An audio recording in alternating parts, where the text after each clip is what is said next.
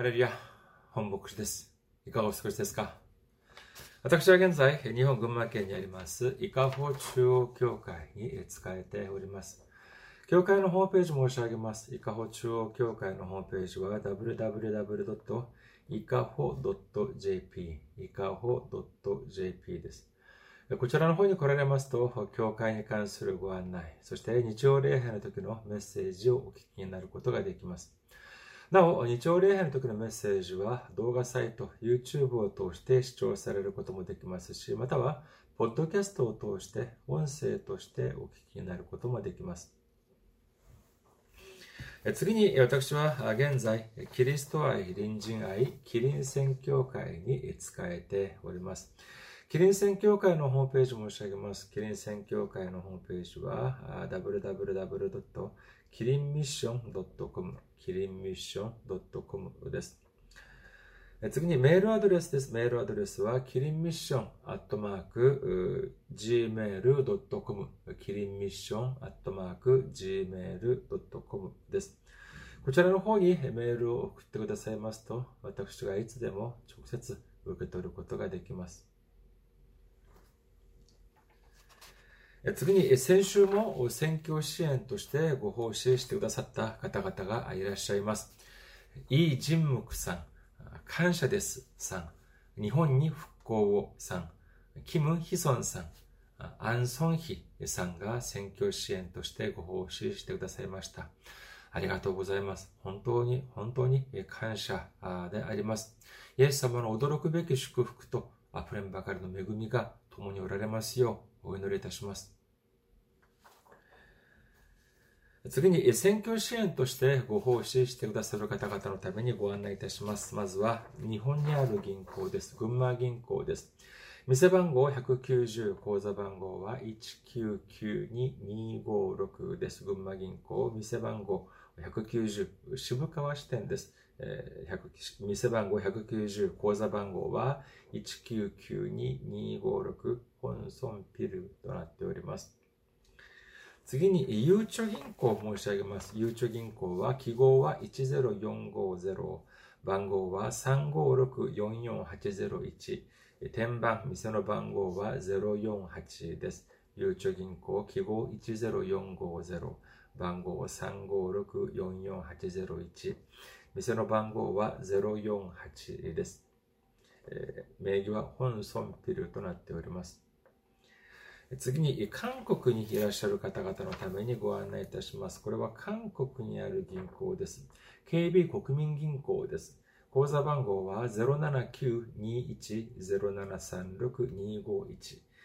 KB 国民銀行口座番号は079-21-0736-251。名義は本尊ピとなっております。私どもの教会はまだ財政的に自立した状態ではありません。皆様のお祈りと選挙支援によって支えられております。皆様のたくさんのお祈り、ご関心、ご参加、ご奉仕、お待ちしております。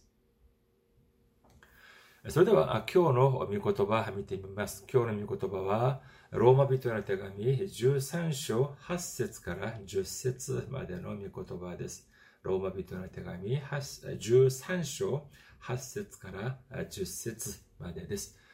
お読みいたします。誰に対しても何の借りもあってはいけません。ただし、互いに愛し合うことは別です。他の人を愛する者は立法の要求を満たしているのです。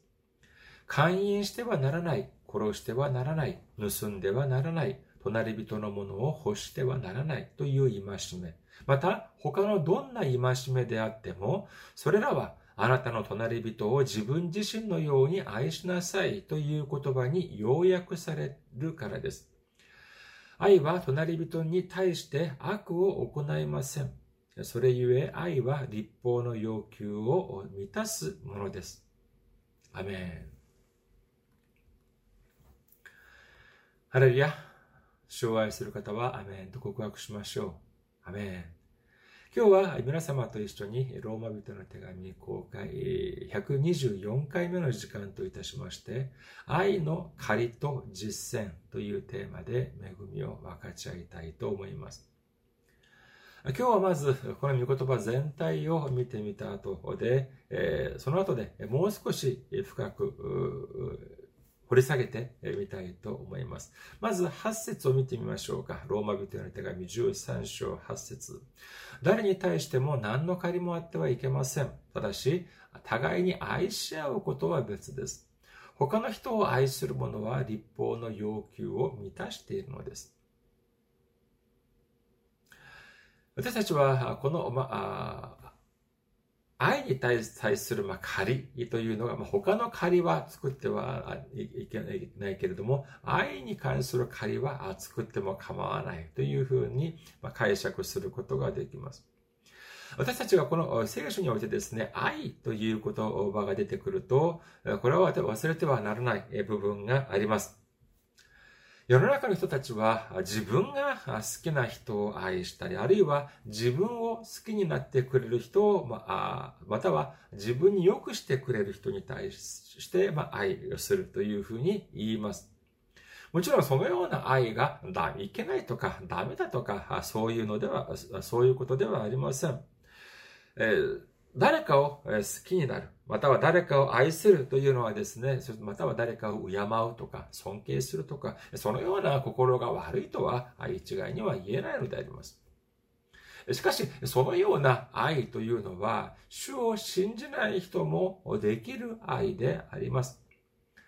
もう少し、ま、極論を申し上げますとですね、正直、人間でなくとも、動物であってもそのような愛はできるのであります。犬や猫を見てみてください。自分を可愛がってくれる人を好きになり、自分を嫌う人を、その、嫌、自分たちも嫌います。えまだ必ずしも言葉で言わなくともですね、心の中で思っている感情、その、好きになってくれる感情、または嫌いになる感情、そのようなことをですね、持って、このそのような感情を持っているだけでも、目ざとい動物たちはですね、それを察するわけであります。ですから、それで自分を好きな人を愛し、自分に餌をくれる人をですね、愛したりするのであります。それだけではありません。自分たち同士も、オスがメスを、メスがオスを愛して、そして、まあ、赤ちゃんを産んだりとするのであります。ですから、それをですね、そのようなことを愛というのであれば、それはまあ、その、あえて、その、聖書にも書く必要はないのであります。だってみんな当然知っているものを書く必要がないではありませんか。それでは、聖書における愛というのは、愛というのと、そして世の中の人々が言う愛というのと、その違いは何でしたでしょうか？それはまさに、愛を受ける資格がないにもかかわらず、受ける愛というふうに申し上げました。代表的な例がイエス様が私たちにくださった愛というふうに言えましょう。私たちは、私たちが主の見舞いにおいて義なる人であったというのであれば、主が受ける、主がくださる愛を受ける資格があるというふうにまあ言えるかもしれません。しかし、主が私たちにくださった愛というのはどのようなものであったでありましょうかローマ人の手紙5章7節から8節正しい人のためであっても死ぬ人はほとんどいません。善良な人のためなら進んで死ぬ人がいるかもしれません。しかし、私たちがまだ罪人であった時、キリストが私たちのために死なれたことによって、神は私たちに対するご自分の愛を明らかにしておられます。主は私たちに救いという驚くべき贈り物をくださることを望まれました。その救いというのを私たちが得ることができれば、私たちは全ての罪から解放され、天の御国の民となることができるのであります。しかし、罪人は救われることはありません。救いというのは罪のない義なる人のためのものだからなのであります。ですから、この救いというのは罪人のためのものにあるのではありません。それでは、その救われるためにはどうしなければならないのかというと、私たちの罪が解決されなければなりません。それでは、私たちの罪はどういうふうにすれば解決されるのでありましょうかエペソビトの手紙1章7節このキリストにあって私たちはその血によるあら、あがない、背きの罪の許しを受けています。これは神の豊かな恵みによることです。というふうに書かれております。私たちの罪が解決できるその方法というのは、その血による贖い、つまりイエス様の血以外には方法がないのであります。ただ、イエス様の血によってのみ救いに至ることができるということを信じる皆様であることをお祈りいたします。それでは、じゃあ私たちが受けたその愛に関する借り、これを返すことができるでありましょうか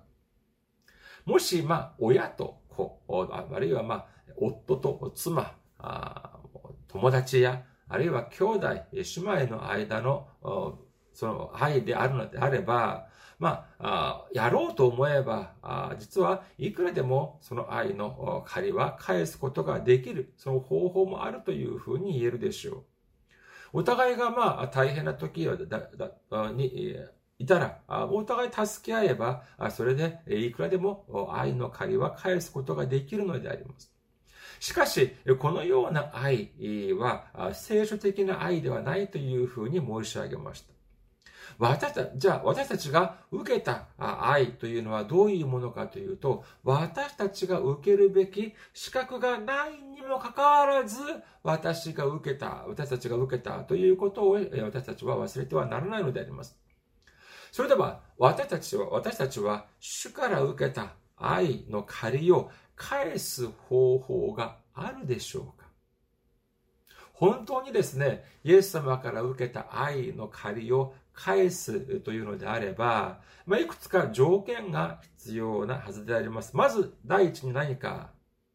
私たちには罪があってはなりません。私たちには罪がゼロ。そしてイエス様は罪人である。第二に、私たちは神であって、イエス様は人間でなければならない。このような条件。もう少し続けましょうか。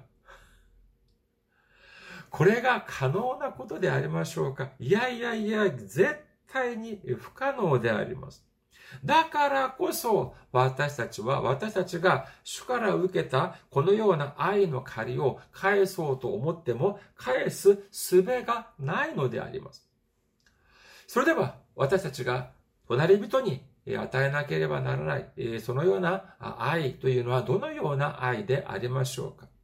それはまさしく相手が私たちに返そうとしても返すことができないような愛を私たちが与える。これが本当の愛だということなのであります。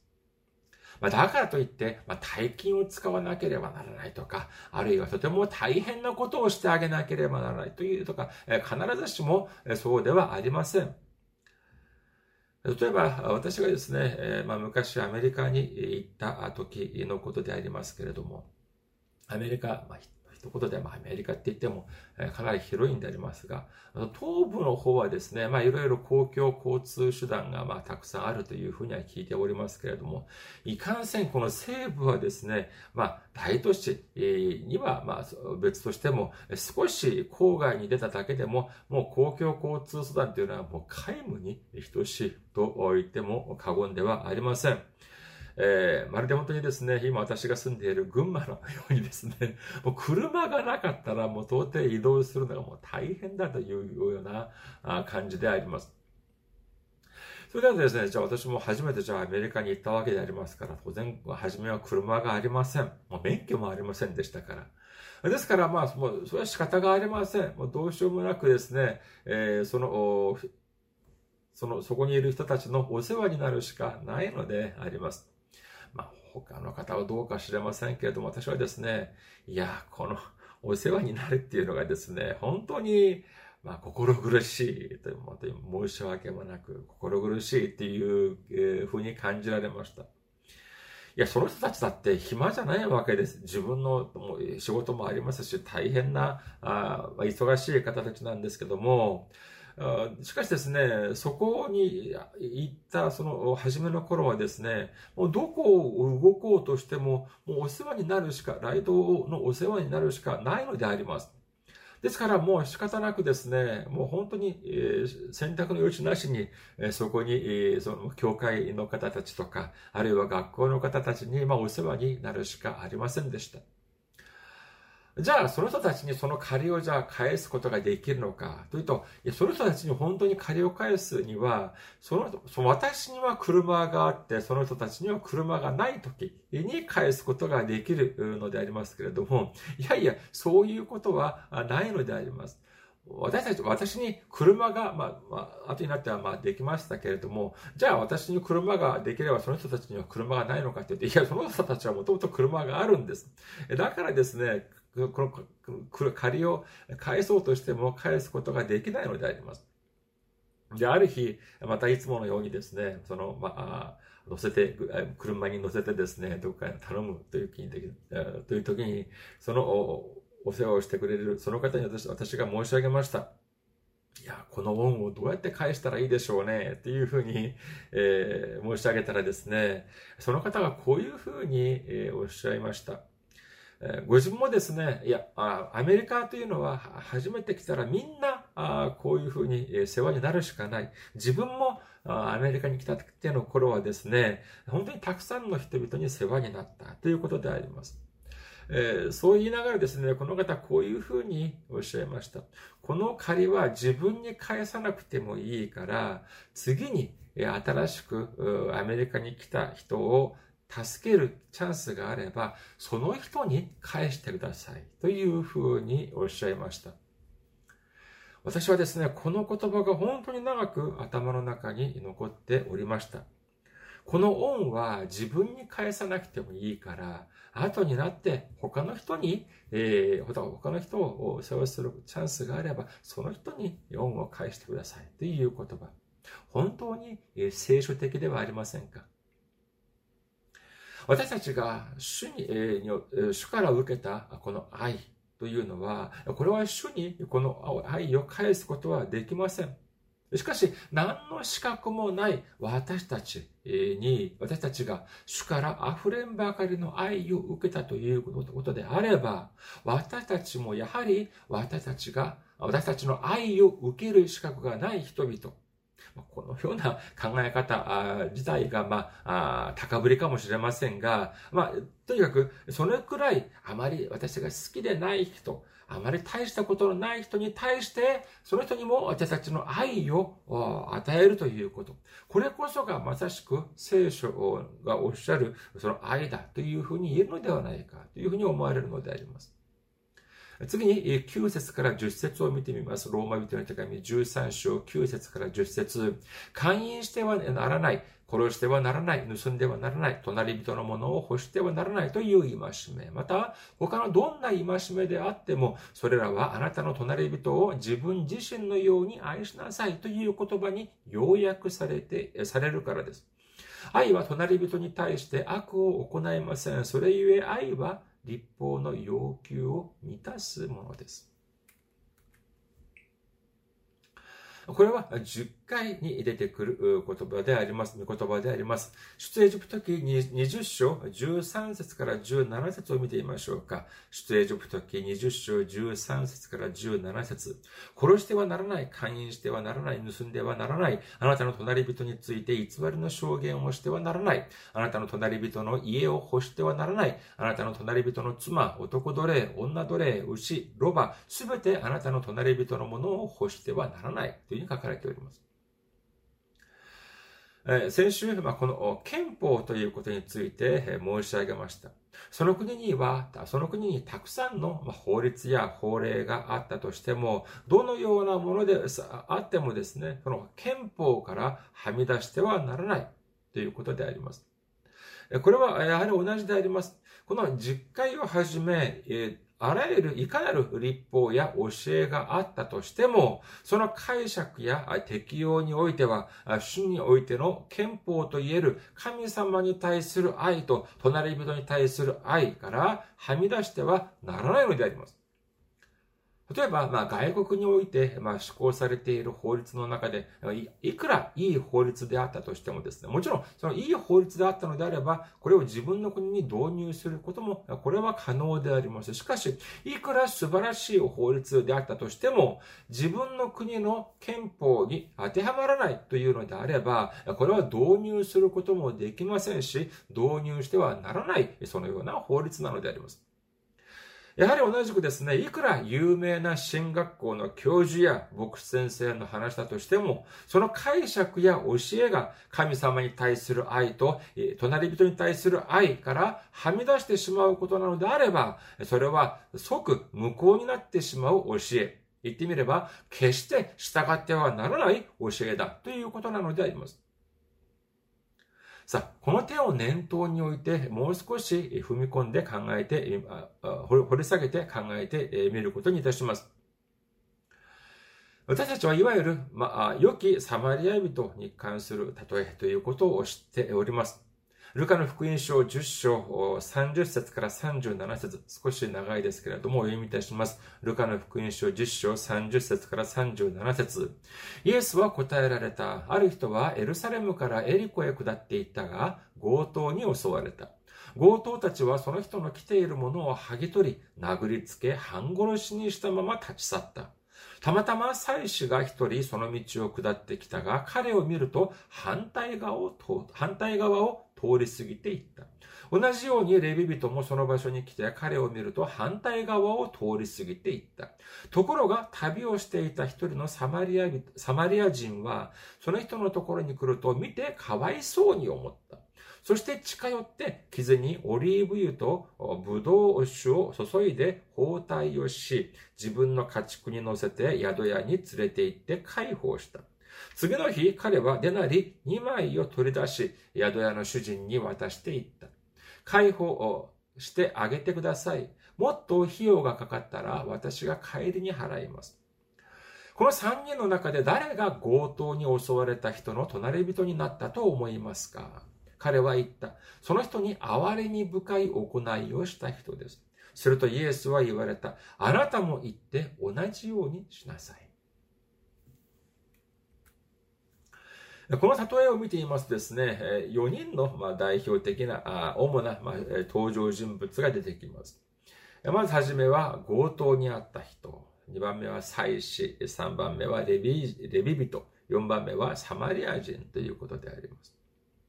ある人が強盗に遭いましたけども、これ強盗たちはですね、ただ持っているものを奪うだけでなく、服を脱がして、そして殴ってしまった。もうそれこそもう、絵に描いたような追いはぎというふうに言えると思います。そしてもう本当にですね、たくさんひどい目に合わせました。どれくらいひどい目にあったの、合わせたのかというと、殴りつけて半殺しにしたままま立ち去ったということなのであります。半殺しっていうのはもう言葉自体もかなりま穏やかではありませんが、本当にもう死ぬ直前まで、えー、本当に、えー、ひどいくらい、えー、殴ったということであります。ここが重要です。この点を覚えておいてください。さあ、その上で、えー、次の、もう少し進んでみたいと思います。ちょうど一人の祭司がですね、そこを通りかかりましたが、その姿を見て、その半殺しになっている、その倒れているその人を見て、ただ通り過ぎたのではなく、反対側を通り過ぎていった。つまり、ただ、ただ横を通り過ぎただけじゃなくて、ぐるっと回って、えー、本当に距離を置いて、えー、通り過ぎていったということでありましょう。次に、レビ人が来ましたけれども、彼もですね、同じように反対側を通り過ぎていったということなのであります。しかしですね、最後にサマリア人が来た時にはどうしたのかというと、彼をかわいそうに思ったということであります。このサマリア人はですね、その怪我をした人を治療した、解放しただけでなくですね、宿屋まで連れ連れて行って、そして、えー、連れて行きました。でもその時はまあ時間が遅くなったかもしれません。一緒にまあその宿屋に泊まって、あと、泊まった後ですね、次の日、この宿屋の主人に、何て言ったのかというと、私は今、まあ、行かなければならないことがある。あ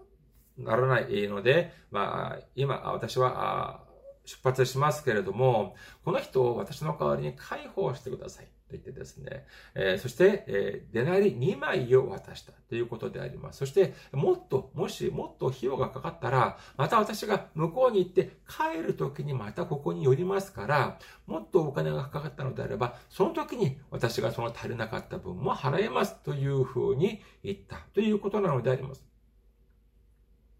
デナリというのはですね、当時の日雇い労働者の1日分の、まあ、給料、日当ということであります。まあ、今はまあ、もちろんまあ、その職業について、職業によって、えー、まあ、値段は違うと思いますけれども、まあ大体まあ1万円としましょうか。今、あの、ニットとして1万円、1デナリをまあ1万円とすると、デナリ2枚、つまり2万円をですね、この主人に渡したということであります。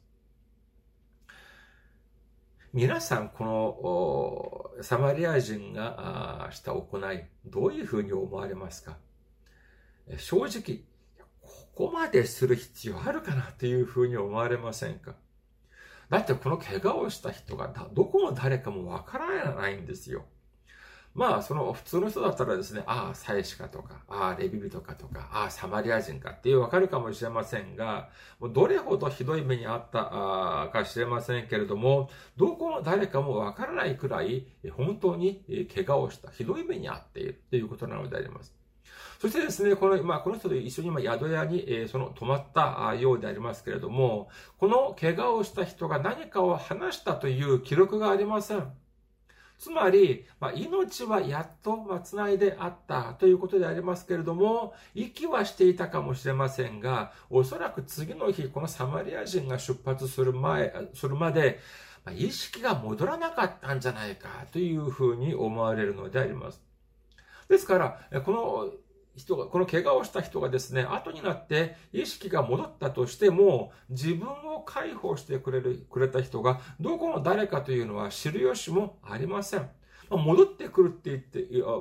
ということですけども、いつ戻ってくるかわからないのに、これを待っているわけにはいかないではありませんか。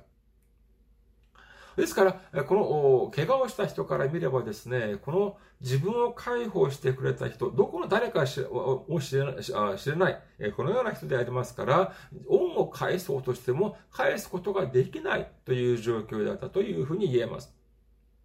イエス様はこの例えを通しておっしゃろうとした言葉は何だったでありましょうか？イエス様は単に、単純にですね、この強盗にあった人の隣人はサマリア人だということだけをおっしゃろうとしたのではありません。そうではなく、イエス様は最後に何ておっしゃっておりますか？あなたも行って同じようにしなさいというふうにおっしゃっております。ですから単に隣人を愛しなさいということを頭の中で、え知っているだけでなく、実際に隣人に対する愛を実践しなさいというふうにおっしゃっているということなのであります。ここまではじゃあ問題がありません。で、ここからもう少し掘り下げてみましょう。まず、この御言葉、この例えの中でですね、この祭司とレビ人は、この強盗にあった人を解放しませんでした。それはどうしてでしょうか？単に、この祭司やレビ人が悪い人だったからでありましょうか？さあ、さっきですね、この部分を覚えておいてくださいというふうに申し上げました。そこがどこだったでありましょうか？それはまさしく、この強盗にあった人がですね、どのような姿だったかということなのであります。ただ、倒れていただけではありません。そうではなく、半殺しにあったということであります。もうほとんども生きてるのか死んでるのかわからないような、本当に瀕死の状態だったというふうに言えます。祭司、イエス様が何ておっしゃったのかというと、祭司やレビュートは単にその人を通り過ぎたのではなく、反対側を通り過ぎたということなのであります。じゃあ、そういうふうにした理由は何でありましょうか？祭司という人はですね、それこそ神様に、その礼拝を捧げる人、捧げ物を捧げる人であります。そして、レビ人で、レビ人は、出エジプト時代からですね、代々、この神様の、その、宿や、その、神様の、この、聖幕とかですね、神殿を、の管理をする人たちでありました。ですから、他の人たちならいざ知らず、この祭司やレビ人という人たちは、神様がモーセを通してくださった立法について精通していた人たちだというふうに言えるのであります。この立法には次のような言葉が書かれております。民数記19章11節死人に触れるものは、それがどの人のものであれ、7日間汚れるというふうに書かれております。これ以外もですね、ここ以外にも、まあ、人間であれ、獣であれ、この死体とかですね、死骸に触れた、あ触れるなという見言葉はたくさんあるのであります。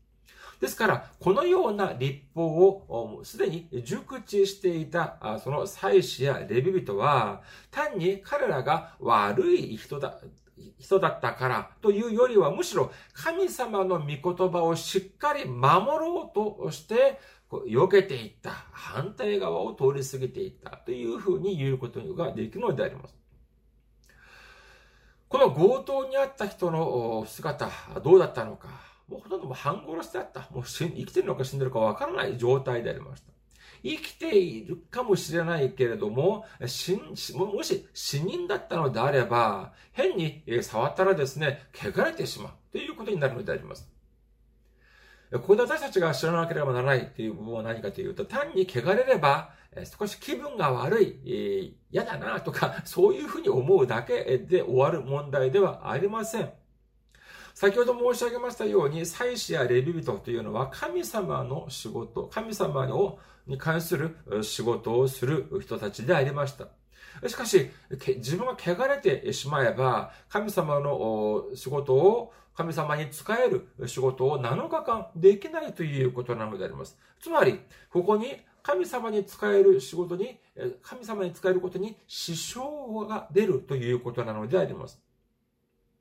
これをま今風にま考えてみればどうでしょうか。ま、本当はま今風にも、今はそういうことは、まあ、汚れるとかそういうことはありませんけれども、例えばですよ、昔風に考えるのであれば、もし、汚れたものは7日間礼拝を導くことができないというふうにしてみましょうか。今はそういうのでありませんが、昔はそういうふうだとしてみましょう。昔風にあの当てはめてみると、そういうふうだとしてみましょう。しかしですね、じゃあ、私がですね、日曜日に、えー、その教会に行く途中、ある人が倒れているものを見かけました。もちろん、まあ、そういう時はですね、まあ、110番とか、救急車とか 電話をすれば、通報をすればいいわけですけれども、さあ、まず、その人を解放しなければなりません。それがまずは急務です。まあ、その人が生きていたのであれば、まあ、問題はありませんが、もし、その人が亡くなっていたのであれば、これはどう、どういうことになるのでありましょうか？亡くなっている人を変に私が触ったらですね、その時、その日の礼拝を導くことができません。しかし私が解放してあげたら、あもしかしたら死んだかもしれない、亡くなったかもしれない人を助けることもできるはずではありませんか？それでは、私はその生きているのか死んでいるか知らない人をですね、触る。これは私が汚れるかもしれないという覚悟。その日、礼拝を導くことができなくなるかもしれないという覚悟を持って、その人を触れるべきでしょうかその人に触れるべきでしょうかあるいは、